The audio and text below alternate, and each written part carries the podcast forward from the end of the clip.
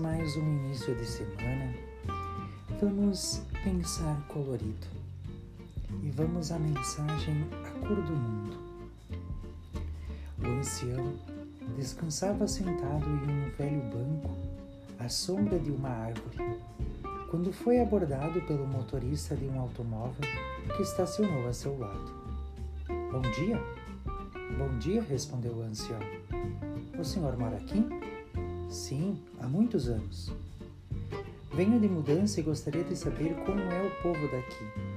Como o senhor vive aqui há tanto tempo, deve conhecê-lo muito bem. É verdade, falou o ancião. Mas por favor, me fale antes da cidade. De onde vem?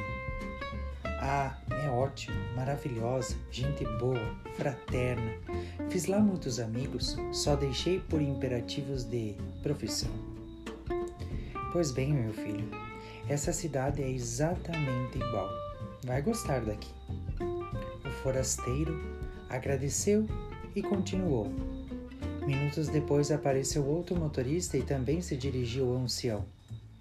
Estou chegando para morar aqui. O que me diz deste lugar?